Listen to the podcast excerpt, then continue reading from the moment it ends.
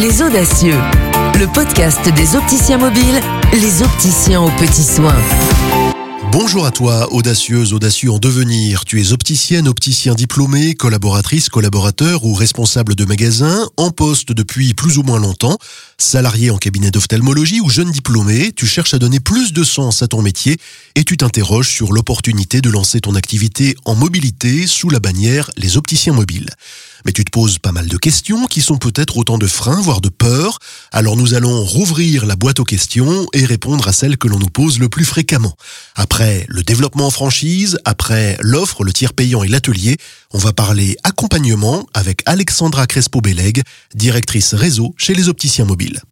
Première question Alexandra, en tant qu'opticien mobile, comment je serai accompagné sur le terrain? À ton arrivée, tu vas être accompagné par un des trois responsables réseaux régionaux qui font partie de mon pôle, le pôle direction réseau que j'anime. Pour commencer, le rôle de ton responsable réseau, c'est de t'accompagner dans ton lancement et ton développement d'activité. Il va te conseiller sur tes gestes métiers, ta posture, ton discours, pour t'entraîner sur des pitchs, te mettre en situation afin de mieux te préparer dans le cadre de la prospection future. Il va également t'aider à maîtriser et utiliser les outils métiers et les codes à connaître en mobilité, puisque c'est quand même un métier dans le métier. Il faut aussi identifier tous les acteurs pour pouvoir construire son réseau et trouver des prescripteurs autour de soi. Donc en fait, le responsable réseau t'accompagne dans l'analyse de ton activité, puisqu'il y a un certain nombre d'indicateurs dont on dispose pour ce faire, afin de t'aider à te développer et à atteindre tes objectifs. Pour résumer, ton responsable réseau, c'est une sorte d'animateur, de coach, qui va te dispenser un accompagnement personnalisé.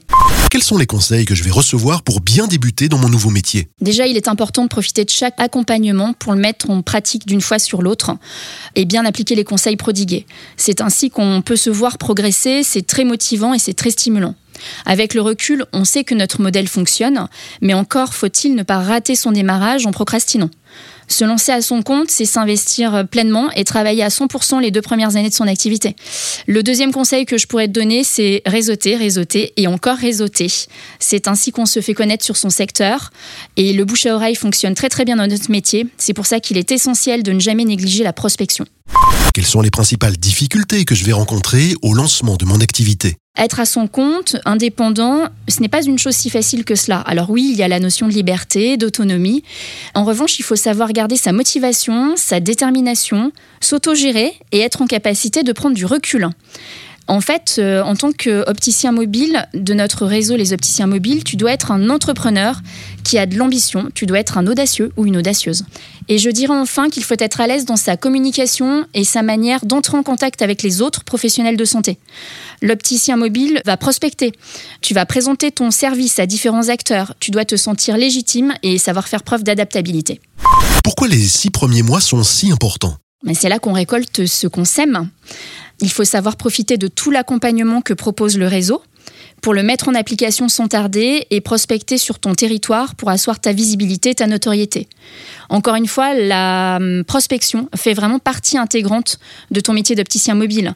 Si on laisse passer trop de temps, on s'épuise et on se démotive.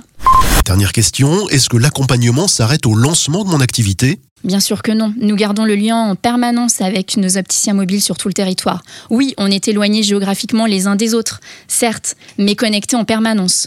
Par exemple, on organise avec nos opticiens des visios mensuels. Chaque semestre, on met en place une réunion régionale afin de travailler en groupe sur des thématiques liées au métier. Et enfin, nous avons évidemment un séminaire qui réunit toute l'entreprise et qui est organisé une fois par an. Sans parler de la disponibilité permanente de chacun. Le métier d'opticien en mobilité, oui, et en proximité aussi. Voilà, j'espère que tu as trouvé dans la boîte à questions et avec Alexandra quelques réponses à tes interrogations. Je t'encourage à écouter les épisodes précédents et suivants pour en savoir encore plus. Et n'hésite pas à nous appeler, à venir nous voir pour découvrir les opportunités de carrière et d'épanouissement professionnel que proposent les opticiens mobiles.